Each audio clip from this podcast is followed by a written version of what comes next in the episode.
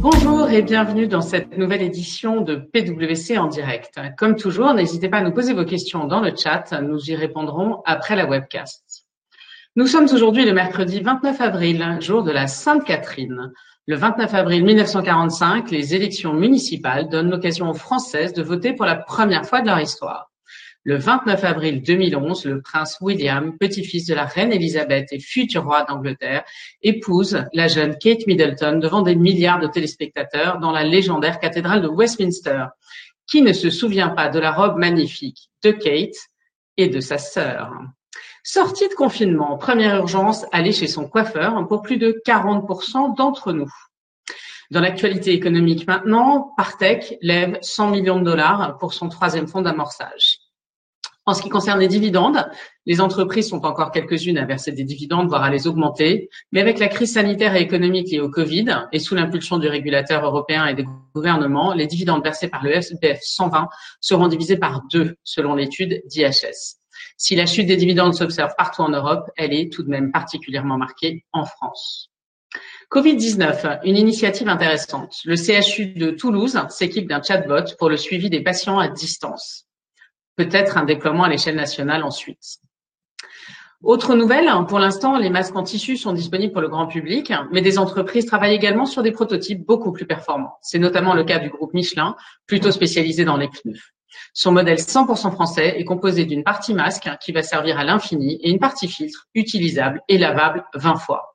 Ce prototype coûtera 28 euros et est déjà prévendu à plusieurs centaines de milliers d'exemplaires. Place maintenant à notre sujet du jour, l'impact de la crise du Covid sur les opérations de M&A.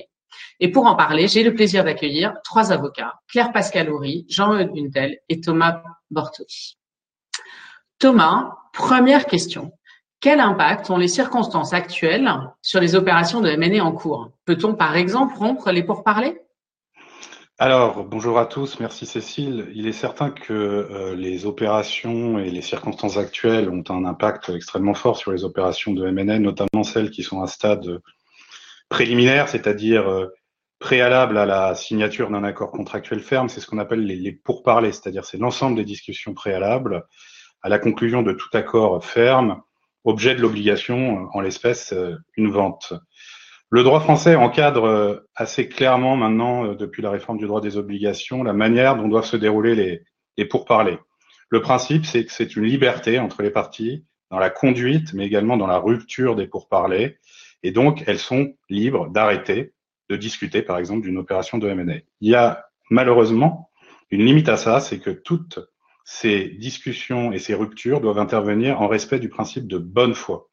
Et ce principe de bonne foi a été entendu très largement par la jurisprudence, à, tel point que, par exemple, il ne suffit pour pouvoir démontrer qu'une rupture a été abusive ou faite de manière irrégulière, le point n'est pas tellement de démontrer une intention de nuire de la part d'une des parties, mais simplement de prouver qu'il a eu une conduite contraire à cette notion de bonne foi.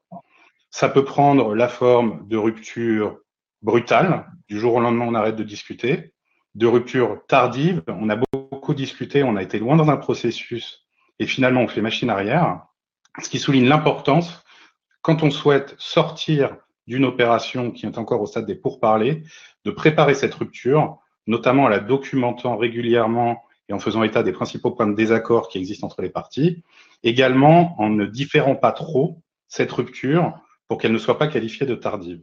À défaut, on tombe dans un régime de responsabilité qui est celui de la responsabilité délictuelle, donc non contractuelle. Hein. En droit français, on a deux responsabilités, la responsabilité délictuelle et la responsabilité contractuelle.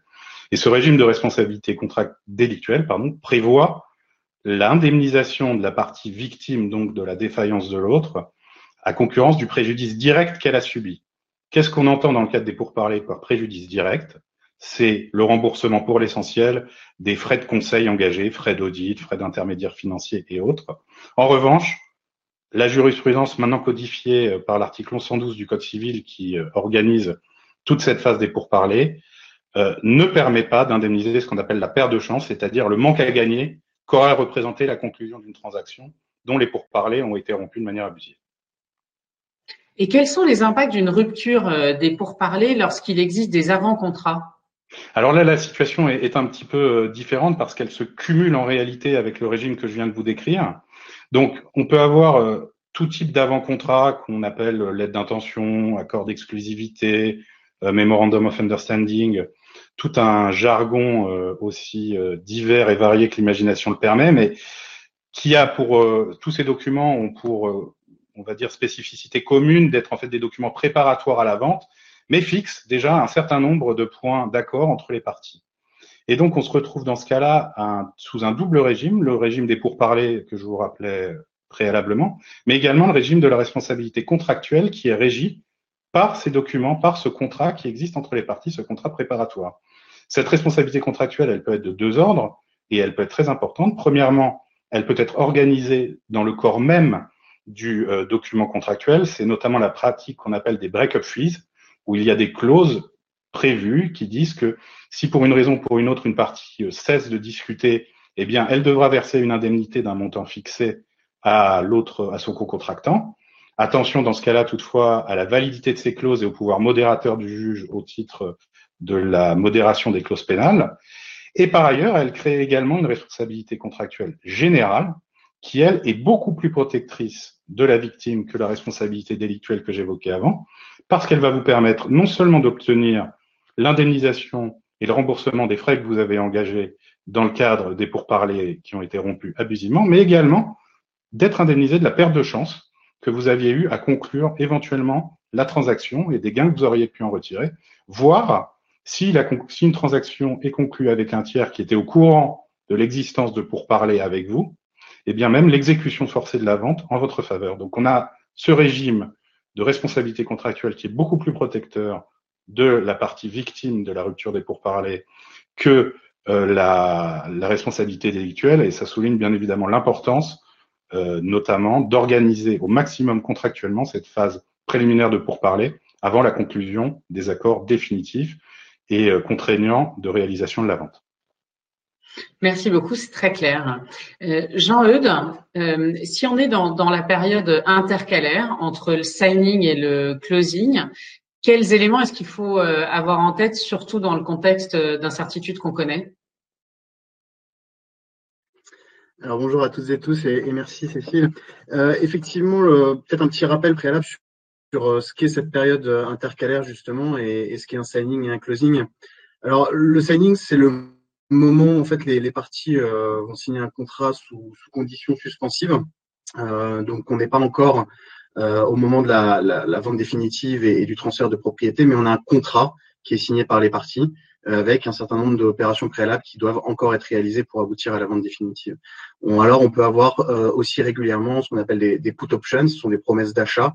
En fait, euh, l'acquéreur va promettre euh, au vendeur de procéder à l'acquisition et en général, le vendeur euh, pourra exercer euh, l'option euh, qu'il a grâce à cette promesse une fois qu'il aura purgé les processus d'infoconsulte du CSE, l'information des salariés dans le cadre de la loi Hamon, etc.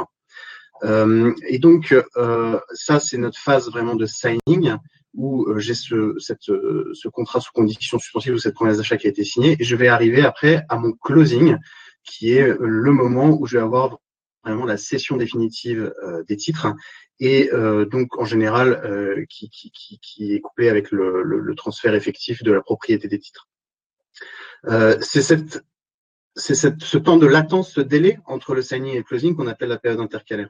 Et effectivement, on comprend bien aujourd'hui qu'avec la crise sanitaire, euh, j'ai un, un, acheteur qui potentiellement aura négocié euh, un certain nombre euh, de conditions, de termes et conditions à l'opération au moment du signing, euh, qui ne seront plus pertinentes au regard de la situation de la cible euh, au moment euh, au moment où il va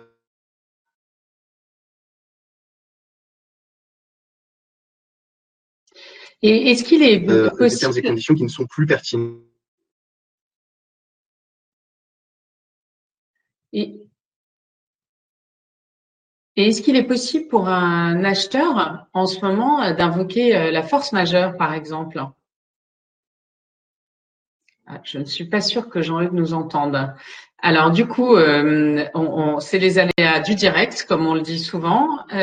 Thomas, si tu es connecté, est-ce qu'on peut du coup Euh, on reviendra peut-être sur les, les, sujets de Jean-Eudes. Est-ce que tu peux nous expliquer un peu euh, quels sont les, les, impacts? Ah ben voilà, Jean-Eudes revient. Alors, on, je suis désolée, on revient.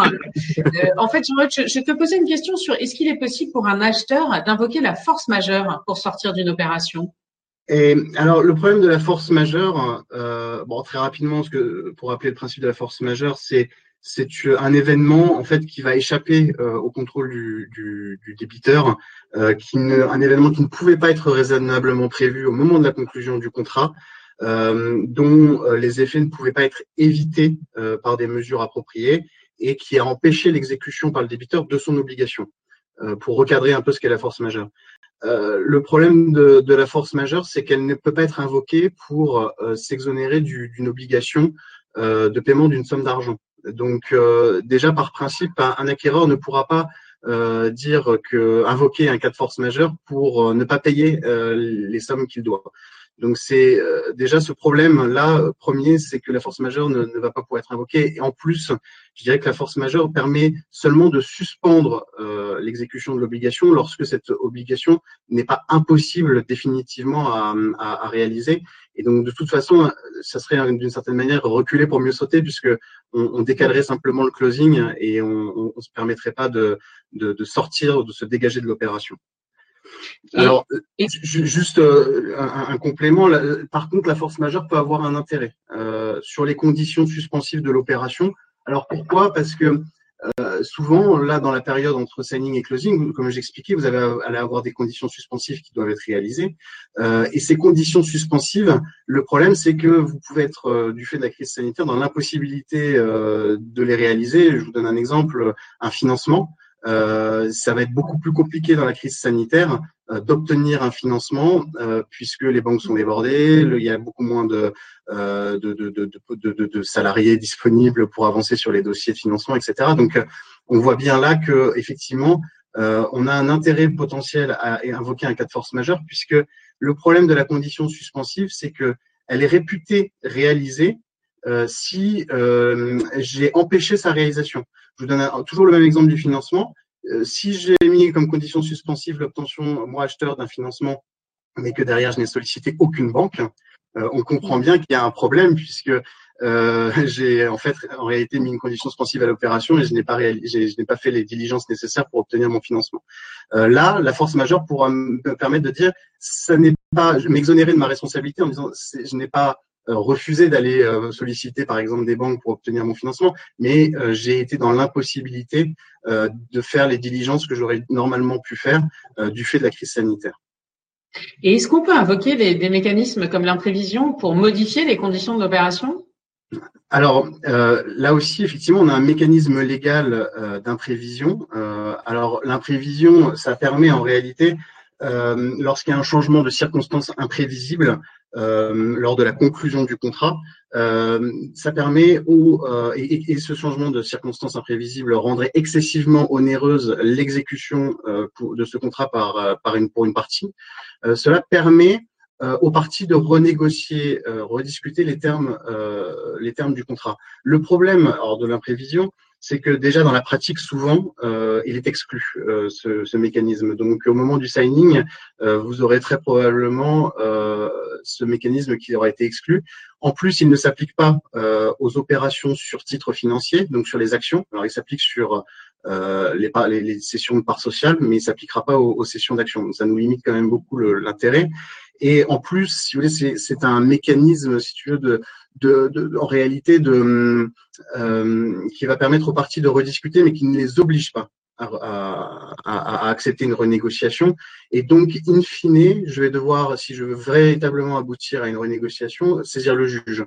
Euh, donc, c'est pas réellement euh, pratique dans une opération M&A euh, puisque je vais avoir un délai quand même assez euh, serré entre mon signing et mon closing, qui va euh, être un peu décorrélé de ce mécanisme de saisine d'un juge pour obtenir euh, potentiellement une révision d'un du, du, deal. Donc, d'un point de vue pratico-pratique, l'imprévision ne me semble pas pertinent. Et alors, si, si tout ça marche pas, est-ce qu'on peut imposer des mécanismes contractuels de type euh, euh, Mac Close? D'ailleurs, on a une question en live là-dessus qui, qui, demande en fait euh, comment justement on peut se servir de ces clauses pour éventuellement se libérer dans cette période intercalaire. Alors voilà, les MAC clauses, donc les, ce euh, en anglais euh, Material Adverse Change Clause, euh, qui sont en fait les clauses de changement significatif défavorables. alors bien évidemment, c'est un mécanisme là qui est contractuel, donc il faut l'avoir prévu au moment du signing dans mon contrat sous conditions suspensives ou dans ma promesse d'achat. et donc c'est un, un, sujet effectivement déjà premièrement d'avoir pensé à, à l'inclure dans son dans son contrat au signing. Euh, alors, si on, on l'a inclus, euh, effectivement, ces clauses, le grand intérêt, euh, c'est qu'on va, on va ériger l'absence de changement significatif défavorable comme une condition suspensive à l'opération.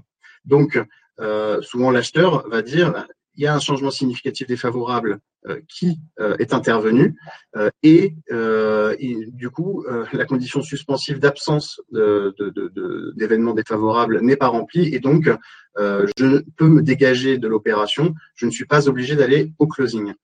Le problème de, de, de ces clauses aussi, c'est que souvent elles sont âprement discutées. Alors, elles avaient perdu un peu de leur superbe dans un marché du M&A très pro, très pro vendeur. Euh, donc euh, là, probablement, euh, elles vont retrouver leur, tout leur intérêt, toute leur place dans les discussions entre les parties avec l'expérience de, de, la crise sanitaire. L'intérêt de, de, ces clauses, c'est que chaque partie va essayer de la négocier comme lui l'entend. Euh, L'acquéreur aura tendance à la garder la plus large possible, un peu subjective, de pouvoir englober le plus d'événements possible comme étant un événement significatif euh, défavorable, euh, quand le vendeur, lui, va euh, chercher à la négocier de manière à la, rendre la plus objective possible, la plus interne à la cible, c'est-à-dire des événements sur lesquels il a une maîtrise ou à minima sur lesquels il a une vision. Je, par exemple, la destruction d'une usine, quelque chose qui, est tangible et qui est mesurable. Euh, et donc, le vendeur va, tenter, de, euh, rendre cette clause la plus objective possible et limiter ses effets au maximum. Donc là, on va avoir un jeu de négociation au moment du signing sur cette clause qui est très important euh, et, euh, et, effectivement qui va permettre potentiellement à un acquéreur de se dégager de l'opération. Et, inversement, si je suis vendeur, est-ce que je peux forcer l'exécution d'une opération signée qui serait devenue moins favorable pour l'acheteur? Alors, quand je suis vendeur, effectivement, euh, je suis entre signing et closing. Je ne suis plus simplement dans une phase de pourparler euh, et de discussion. Je suis véritablement engagé par mon contrat euh, sous conditions suspensives ou par ma promesse d'achat. et donc, si mes conditions suspensives sont remplies, il n'y a aucune raison de ne pas procéder à la session définitive et donc d'arriver au closing. Et donc là, moi, vendeur, je vais pouvoir obtenir l'exécution forcée de l'engagement de l'acheteur et je vais pouvoir notamment saisir le juge des référés pour obtenir euh, euh, en urgence euh, la réalisation de, de, la vente. Et aujourd'hui, les, les, référés sont encore possibles même lors de la crise sanitaire. si j'ai une vraie, un vrai caractère d'urgence, encore maintenant, on peut, on peut obtenir des exécutions forcées en, en référé. Merci beaucoup. Merci beaucoup. Thomas, une, petite question euh, peut-être complémentaire, c'est finalement quels sont les impacts pour les groupes qui ont souscrit des contrats de financement structurés, euh, notamment dans le cadre d'opérations de LBO Qu'est-ce qui se passe pour ce cadre-là? Alors oui, euh, c'est sûr que, la crise Covid-19, de crise sanitaire, se transforme en crise économique et surtout à terme en crise de liquidité, hein, pour une double raison. La première, c'est une perte de chiffre d'affaires importante aujourd'hui euh, liée aux mesures de confinement qui ont été prises par, le gouvernement et, d'autre part euh, une perte de chiffre d'affaires à, crainte future sur les perspectives de développement. Or, euh, ces financements structurés donc qui sont mis en place dans, les opérations de LBO reposent fondamentalement sur un flux permanent de cash flow qui permet aux, débiteurs de, rembourser sa dette d'acquisition en réalité auprès de ces, différents créanciers. clairement, la crise qu'on traverse va avoir un impact encore plus significatif pour les groupes sous LBO que pour des groupes qui n'ont pas de, qui n'ont pas ces contraintes. D'autant que toutes les discussions qu'on peut entendre parler, dont on peut entendre parler sur les PGE, sur les moratoires en termes de remboursement de prêts, ne semblent pas à date s'appliquer au financement structuré. Donc ça veut dire que pour l'emprunteur et pour les prêteurs également, il va falloir revoir et suivre de manière extrêmement fine leur contrat de financement structuré euh, et un certain nombre de dispositions phares et assez classiques. Premièrement, ce qu'on appelle les covenants, euh, qui sont en fait des ratios financiers que doit respecter l'emprunteur, qui, à défaut de respect, peuvent entraîner le renchérissement du crédit et, dans les cas extrêmes, l'exigibilité anticipée. Je pense notamment au ratio euh, de levier qui est le rapport de la dette nette sur le résultat d'exploitation, qui aujourd'hui doit être particulièrement suivi par les emprunteurs et les prêteurs parce que c'est celui qui va être secoué, bien évidemment, très fortement par la crise de liquidité. La deuxième chose, c'est le respect des clauses d'information qui sont prévues dans les contrats de financement structuré euh, de, du prêteur. Hein. L'emprunteur s'engage à informer le prêteur d'un certain nombre d'événements l'affectant défavorablement de manière significative. On retrouve un peu ces notions de MAC. Et donc, à ce titre-là, il y a un enjeu majeur pour les emprunteurs à maîtriser leur communication vis-à-vis de leurs prêteurs pour rester dans l'épure du contrat, bien évidemment, mais aussi et surtout dans le, mais aussi de, de ne pas affoler leurs bailleurs de fonds. Il y a des clauses autres qu'il faut suivre avec importance, qui sont des clauses dites d'arrosage. Ce sont des clauses en fait qui offrent des sûretés aux prêteurs, mais dont on doit maintenir quand on est emprunteur la valeur. Et là, si vous avez constitué des sûretés sur des actifs euh, de type euh, valeur mobilière euh, cotée sur un marché réglementé ou organisé, vous y imaginez bien qu'étant donné les fluctuations, il va peut-être falloir compléter les sûretés. Surveillez également les clauses qu'on appelle de cross default en anglais, en bon français, de défaut croisé. C'est-à-dire que c'est l'effet domino euh, qui consiste à dire que si jamais vous êtes en violation de l'un des éléments de votre financement structuré, à ce moment-là, l'ensemble de la pyramide s'effondre et tout devient exigible. Donc ces quatre clauses-là doivent être particulièrement euh, surveillées, mais aussi, euh, et pour terminer sur cette question-là, les MAC clauses dont Jean-Eudes a parlé, puisque dans les contrats de financement, vous avez des MAC clauses qui permettent aux banques de, euh, de pouvoir demander euh, le remboursement anticipé du prêt euh, en cas d'événements significatifs affectant le débiteur. Et dans ce cas-là, eh bien, on retombe dans ce que Jean-Hugues disait. Il faut examiner la MAC clause, savoir si elle s'applique exactement à la crise que nous traversons. Et en tout état de cause, leur application doit répondre au principe de bonne foi de la part des prêteurs, euh, qui ne pourront pas, comme ça, tirer du jour au lendemain un prêt en exigibilité anticipée sans avoir démontré le caractère sérieux et durable des difficultés rencontrées par l'emprunteur et par eux-mêmes. Peut-être en, un mot, si ces différentes stipulations ne sont pas respectées, quels sont les recours qui existent? Alors, il y en a un certain nombre, mais euh, le, temps nous, manque, donc on va, je vais évoquer rapidement les, les, les palettes qui peuvent euh, s'offrir. La première, c'est chercher une remédiation dans le contrat si elle a été prévue, ce qui est rare. En tout cas pour l'emprunteur, pour les prêteurs, vous avez des clauses qu'on appelle de type market flex ou euh, market disruption qui permettent aux, aux prêteurs en réalité, encore une fois, de renchérir le coût du crédit ou d'en demander l'exigibilité anticipée euh, compte tenu des circonstances économiques. Là encore, attention à leur utilisation, principe de bonne foi. Vous avez la possibilité d'essayer de négocier des waivers, c'est-à-dire des avenants avec les banques, mais c'est assez difficile dans, la circonstance, dans les circonstances actuelles parce que ces avenants vont devoir recueillir premièrement l'accord de tous les établissements participant au pool de financement et euh, certaines banques aujourd'hui sont sous tension et ne sont pas forcément disposées à donner leurs accords à des différements de créances. Et également, euh, ce, ces waivers ont un coût qui est parfois significatif. Il y a aussi d'autres problèmes liés à ces documents, mais qu'on ne va pas aborder maintenant. on peut essayer, essayer de s'affranchir de ces obligations au travers de l'imprévision et de la force majeure, mais de la même manière que Jean-Hugues l'a évoqué pour la période entre signing et closing, clairement, euh, ces clauses, pour nous, sont très difficiles, voire impossibles à appliquer, notamment la force majeure, parce que dans le prêt, on est dans une obligation de paiement et on ne peut pas exciper de la force majeure pour s'affranchir d'une obligation de paiement. Donc reste, in fine, deux solutions, on va dire, deux grandes solutions euh, envisageables. Premièrement, le refinancement, mais refinancement auprès d'acteurs qui ne seront sans doute pas des établissements bancaires classiques, mais plutôt des fonds de dette et qui ont des exigences importantes en termes de rendement et de sûreté et donc ce sera beaucoup plus cher. Et troisièmement, et enfin pour en terminer, euh, des mesures de type euh, rééchelonnement de dette via des recours au juge, voire, euh, dans les cas les plus importantes difficultés, des mesures de type mandat ad hoc, plan de sauvegarde, mais qui feront l'objet d'une intervention de spécialistes ultérieurement dans le cadre de ces webinaires de manière plus détaillée. Merci beaucoup. Euh, Claire, si tu veux bien, si on essaye de se projeter un peu dans l'avenir, euh, quels impacts sont à anticiper sur les opérations? Est-ce que, par exemple, en matière de due diligence, il y a des points particuliers à avoir en tête? Effectivement. Bonjour Cécile, bonjour à tous. Euh, on le constate aujourd'hui, la crise sanitaire a un lourd impact sur l'activité économique française et, et, cette situation va nécessairement impacter euh, les opérations de M&A à venir.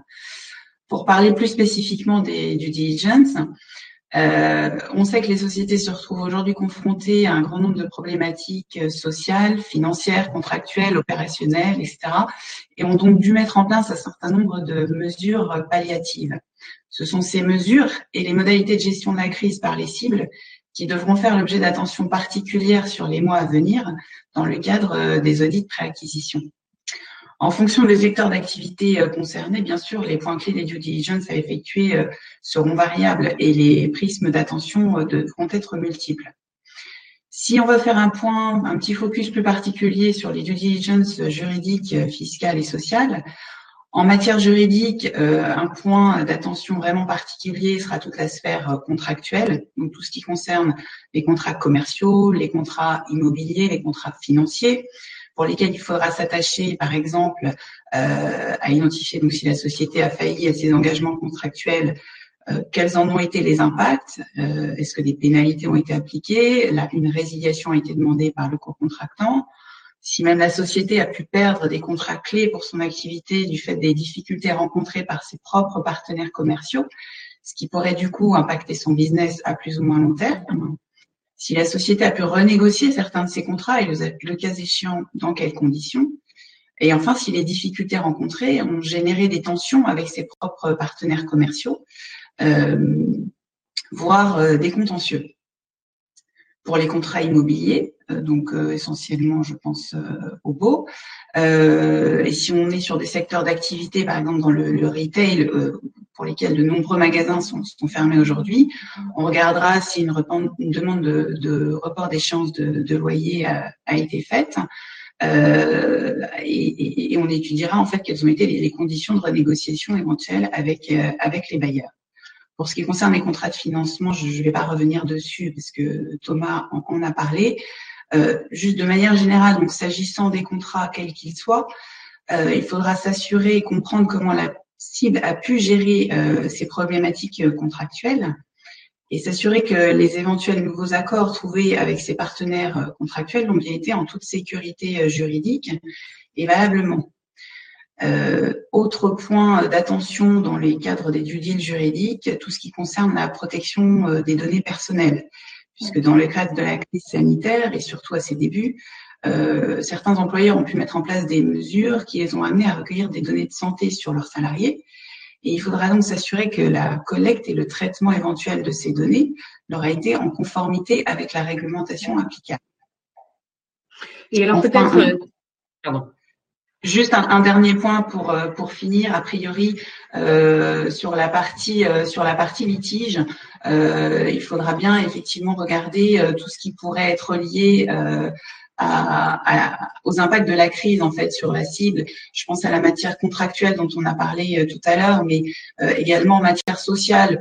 On voit déjà aujourd'hui, par exemple, avec l'affaire Amazon, un certain nombre de, de, de litiges risquent risquent d'être générés euh, et donc, ce seront des points euh, pour lesquels il faudra être particulièrement attentif. Et puis enfin, en matière sociale et fiscale, euh, compte tenu de toutes les mesures qui ont été mises en place par le gouvernement pour aider les entreprises à traverser la crise, il faudra bien s'assurer dans le cadre de nos due deals que quand les entreprises concernées ont bénéficié de ces mesures, elles l'ont fait en conformité avec les textes applicables et elles remplissaient bien les conditions requises pour en bénéficier. Je pense par exemple au chômage partiel ou aux demandes de report d'imposition. Voilà quelques pistes identifiées. Bien sûr, c'est pas exhaustif et ça va dépendre euh, des sociétés, de leur secteur d'activité, de leur taille, mais il faudra évidemment travailler au cas par cas là-dessus. Peut-être dernier sujet dans la dernière minute qui nous reste. Euh, en ce moment, on observe tous une dématérialisation euh, dans, dans, tout. Dans, dans tout.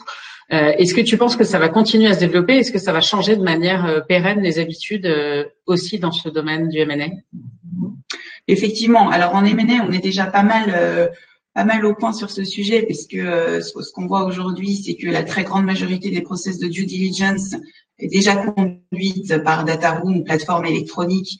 Euh, il est très rare qu'on ait à aller consulter des documents chez les cibles ou leurs conseils, sauf vraiment cas particulier. il en est de même pour les négociations parce que la majorité des échanges se font par call et, par mail. Donc là-dessus, là-dessus, c'est une tendance qui va bien évidemment continuer. Ce qui est un peu plus en retrait à l'heure actuelle, c'est tout ce qui concerne les signing et closing, les réunions de signature en fait pour lesquelles on reste encore pas mal euh, sur euh, des signatures euh, papier avec des réunions tout le monde dans la même pièce. Mais il est sûr qu'avec les mesures actuelles de, distanciation sociale, et avec l'aide du cadre réglementaire évolutif positif, hein, puisqu'on a eu notamment la mise en place de la signature électronique qui permet beaucoup de choses, cette tendance risque effectivement de, se confirmer et de nous faciliter la tâche puisque euh, les réunions de, signing et closing euh, peuvent parfois avoir un petit caractère euh, fastidieux. Bon, écoutez, merci beaucoup à tous les trois pour vos interventions aujourd'hui et votre éclairage sur cette période pour le moins inédite et les impacts qu'elle a sur le marché du M&A. Il me reste à vous proposer de remplir l'enquête de satisfaction que vous devez voir apparaître sur votre écran. C'est toujours très utile pour nous. Nous vous remercions énormément de votre attention et de votre présence et je vous donne pour ma part rendez-vous demain pour parler du déconfinement et des mesures à prendre pour ces équipes. Il me reste à vous souhaiter une très belle journée. Au revoir. Au revoir. Au revoir.